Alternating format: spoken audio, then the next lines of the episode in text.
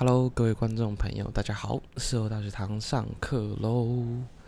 啊，很高兴能够再次在 Podcast 上跟大家见面。那今天一样是带来自媒体大学堂的一些简单的团长的经验的分享。那我们事不宜迟，马上开始吧。好，今天要讲的主题呢是比较偏向初期在经营自媒体会需要去思考的问题，也就是说。今天经营自媒体的团队组成应该要长什么样子？好，这个问题其实问的非常好。我觉得在自媒体这块领域，今天要创业啊，你想要做自己的频道，你想要诶拍自己家的猫跟狗，或者是你想要把你其实很搞笑的老爸老妈出镜，然后跟大家分享有多好笑。呃，凡事都有一个起头嘛，万事起头难。我们常说。最难的两件事情是开始做跟持续做，这两件事情最难。那刚开始做，你会遇到一个第一个大问题，就会是到底我的团队组成要有谁？那你可能会说，OK，我都自己来。那我觉得第一第一个问题，第一个是这绝对没问题。如果你都要自己来的话，这一定 OK。那可能你到初期，你可能马上开始有了小小数量的订阅者之后，你也要开始去思考说。我们今天需不需要在团队上做扩张？那今天如果是我们要以多人来营运自媒体团队的话，你就要去思考很多相关于团队的问题。那团队问题到底需要怎么样被建制？团队最基础的组建需要多少个人？这个问题可以简单的跟大家分享我的看法。那举社大学生的例子来说好了，团队其实你可以看到团队成员非常非常的多，但其实大部分的团队成员都只是我们私底下的朋友，他就是一个类似演员的角色。那我们可能不会刻意的要去约出来拍，而是我们自己诶有时间就好好来瞧一下来拍。但是其实当中是有几个核心成员是会常常出现。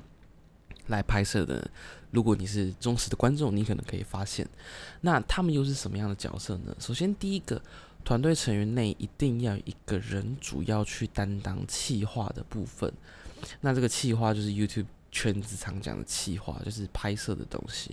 比如说，我今天要拍呃团长用屁股把筷子夹断这种东西，或者我要拍诶用气泡水的制造机制造。把茶打成气泡水，把咖啡打成气泡咖啡，这种很脑洞或者很有趣、很新奇的企划，通常都是主要由一个团队的负责人去主要去构思这些东西。那他可能会比较适合的是本来就比较古灵精怪的人，他可能适合的是比较有很多想法想要被执行的人，就是幽默的灵魂这样子讲。那他。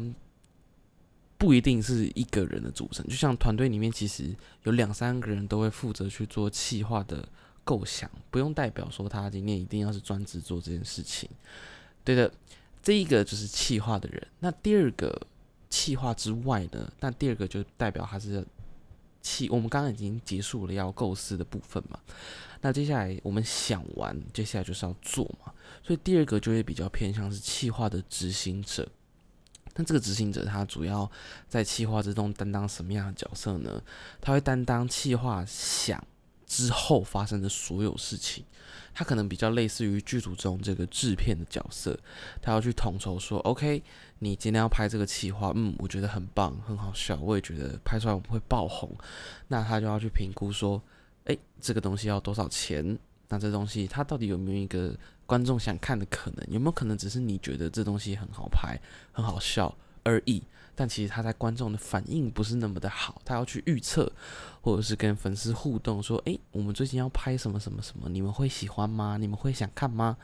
这种，这主要就是第二个要负责的角色。那这个是他要去问粉丝，或是他要自己去 sense 说这个东西有没有可拍的可能。那之后呢，他也要去统筹。今天他希望谁来做这部的摄影？他比如说今天我要有一个企划，想了一个爱情片，那我可能就想说，嗯，我们爱情片的担当主要就是芳芳跟恩恩。那他可能觉得说，诶，我觉得今天这个剧情好像团长加进去拍这个爱情片好像不错，那他就要去找团长去做时间上的统筹。所以很多时候，我们刚刚讲到第一位，第一位企划负责构思的人，他想出来之后，就会跟执行的这个统筹的人去做沟通。那他把他所有的 idea 丢给来做统筹的人的时候呢，统筹人就可以去做统筹，包括我今天拍摄时间的统筹。拍摄人员剧组的统筹，以及拍摄整个时程的统筹，这些都是作为第二个执行者需要特别去做考虑的事情。因为很多时候我们刚刚讲嘛，开始做跟持续做一样的道理。你在自媒体这块领域之中，你想到了一个很棒很棒的企划，你开始了，那有可能有没有可能第一集就不了了之了？所以这个系列之所以能够持续做，才是它是否能长红的关键。很多时候我们都直接卡在第一集，哎，然后第二集就不了了之。那很多时候也有可能也是第一集其实不红，那很多时候是要让子弹飞一会儿啊，二三四集才红。那作为这个企划的统筹者啊，你就要非常知道你为这个企划设立什么样的停损点在这边。对，如果一个团长穿着跳弹走在街上这种很脑洞的企划，有可能第一集不红。因为你去的可能不是什么红的地方，但如果第二集是团长带着跳弹去西门町，哎，他是不是就有做的可能？所以你要去观察，哎，这个东西到底有没有可拍的可能性，进而啊去将这个东西把它执行出来。主要就是思考跟执行。那再来第三种就会是技术层面负责输出的人，那他主要就是负责不管是当天的拍摄。剪辑、脚本的撰写这种比较偏向影视类的专业，对，现在我们团队里面就是由芳芳来负责做这件事情。好，所以上面简单的三种人，第一个是什么？想气化的，第二个是统筹气化的，第三个是做技术输出的。这三种人，其实我们就可以去确保今天一个自媒体的频道，或者是嗯这个团队，它可以很好的去营运出来。那这三个人他的工作的 flow 会长这样子，刚其实差不多带过了，就是 A 先想了一个 idea，由 B 去将它淬炼，将它呃确保下来，诶，有没有拍的可能性？OK，我们要拍还是不要拍？然后最后再由 B 交由 C 啊技术输出的角色去思考这个企划的可能性，有没有可能这东西其实在台湾没有拍摄的可能？比如说，我今天我要拍的是可能种族的那种搞笑的议题，我是想要拍一个脱口秀的题材。那有可能在台湾太过于保守，诶，可能这个题材好像不适合拍哦。那可能这个东西就会被挡掉。对，所以他会是这样子的工作的流程。那你可能会问说，诶，团长团长，我想请问老师，我想请问，有没有可能团队之中没有这三样的角色是可能的？其实这也是 OK 的，因为。我们团队在草创的阶段，或者说每一个自媒体的人创业者在草创的阶段，很多时候所有东西都是自己完成的。他没有人在帮他处理杂物，没有人在帮他想执行所有的判断、计划的构想、计划执行的判断与否，甚至是计划本身的拍摄，都是由这个频道主啊，这个 UP 主、这个 YouTuber、这个 Podcaster 他自己去。把它 settle down 下来，都是由他自己去构想的。那我觉得这个东西完全没问题，因为毕竟自己来总是最快，它的成本会最低。但第一个啊，风险你可能会少了你的伙伴们的这个建议。那第二个东西就是有可能你自己会太忙，你可能剪片就花你大部分的时间了，那你就势必没有很好的时间可以静下来啊，去构想关于气化的这些东西。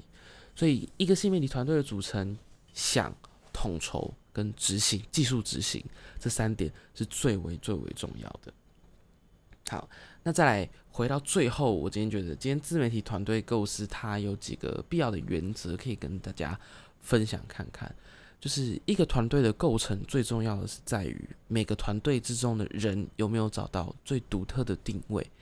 那今天你可能会知道说，OK，一间公司就是财务长、法务长、技术长、执行长，什么什么长、什么什么长这些组成，你会发现 C 什么什么 O 对吧 c e o 是执行长嘛，CFO 是财务长嘛，你会发现 C 什么什么 O 层出不穷，甚至还有 CQO、CTO、技术长、品质品管长等等的。你会发现一个公司里面，它会有很多很多的 C 什么 O。但如果今天要做自媒体，你也会发现，今天我自媒体团队要组建，它其实也可以到非常多个人。就像 恒汉也有六万六万人团队，是一样的道理嘛？就他们有各种部门，什么呃巨大食材部部门，然后还有什么什么平东什么什么石板烤肉的部门的部长啊，就是也许他们是干话，他们一定是在干话，怎么可能会有六万人嘛？但其实今天。今天要真的认真做到这件事情，它是有那么一个可能性的，甚至超过十几、二十个人在做自媒体的营运都是有可能的。因为据我在中国抖音的观察，其实中国的抖音我可以看到很多，嗯，像是 MCN 这样的机构啊，MCN 是什么？我们之后再聊。就是类似网红经济的这种机构，他们负责一个艺人的影像的输出，有时候团队成员甚至可以多达。十位，而且这十位几乎都是在负责全然不同的事情，那你就可以想到，如果今天都是一个创作者要做这件事情，他会多么的复杂，多么的繁琐啊！这就是为什么今天我们可能很非常前期就需要去考虑团队这件事情。那最后再加一个简单的单数：如果你是要自己想要尝试开启自媒体频道的人，但又没有朋友陪你一起做，那我觉得完全没关系。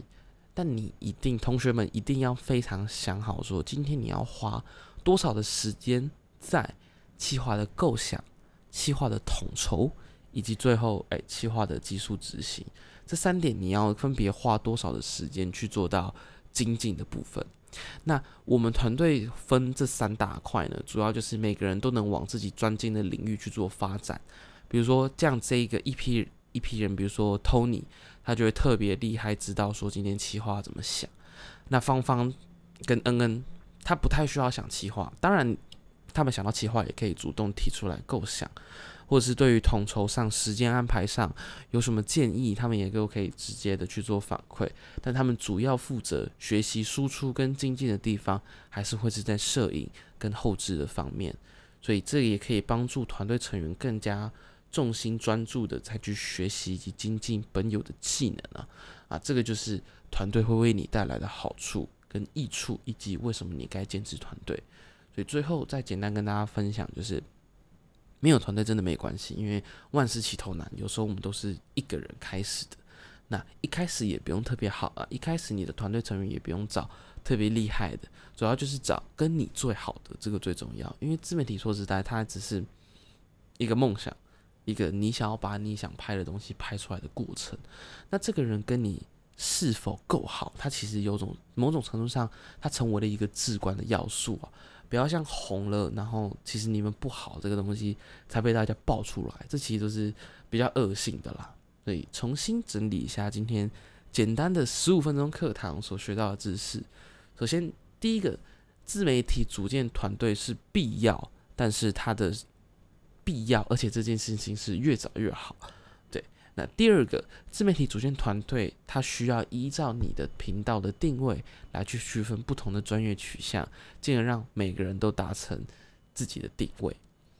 第三个，团队中这种东西不能强求，有时候你是要找你自己心腹或是你自己最亲近的人来作为你的团队成员。好，以上三点就是今天的自媒体啊。四楼大学堂想要跟大家分享的关于自媒体团队建制的知识，呃，跟尝试。